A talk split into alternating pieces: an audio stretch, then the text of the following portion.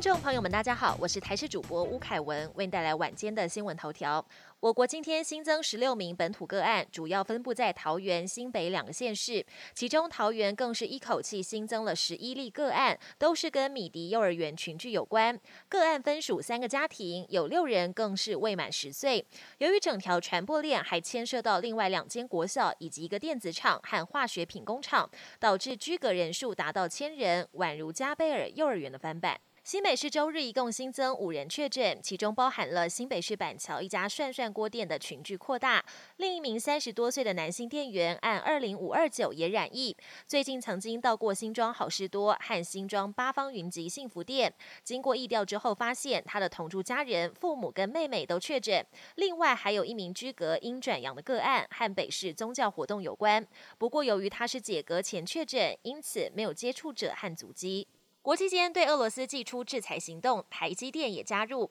根据消息指出，台积电已经完全停止供货给俄国以及其上游供应商，同时仔细研究制裁措施，确保完全遵守。另外，外交部掌握目前还有七名国人在基辅，两人在乌克兰南部，东乌则有三人，还有一对母子跟着陆籍夫婿暂时避居乌克兰西部地区利维夫市，总计有十四名国人滞留在乌克兰境内。外交部也再三提。提醒在乌国人务必主动联系代表处，在协助之下尽快离境。国际焦点：乌俄冲突目前似乎暂时看不到和谈曙光。克里姆林宫发言人佩斯科夫稍早表示，俄罗斯谈判代表团已经抵达白俄罗斯，准备和乌克兰谈判。不过，乌克兰总统泽伦斯基表示，若俄国没有从白俄领土攻击乌克兰的话，的确可以在白俄首都明斯克谈判。也就是说，乌方愿意坐下来谈，但不愿在明斯克谈。俄军强攻乌克兰，要切断网络，开打认知作战。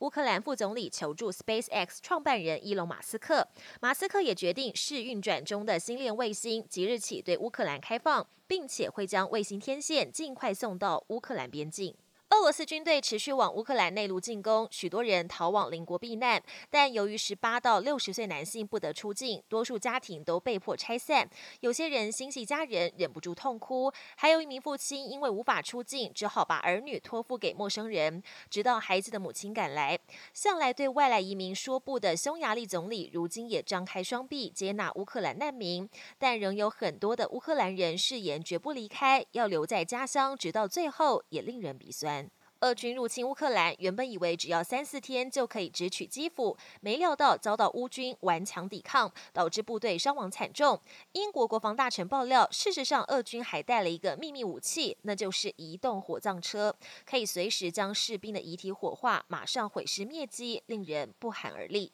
本年新闻由台视新闻制作，感谢您的收听。更多内容请锁定台视各界新闻与台视新闻 YouTube 频道。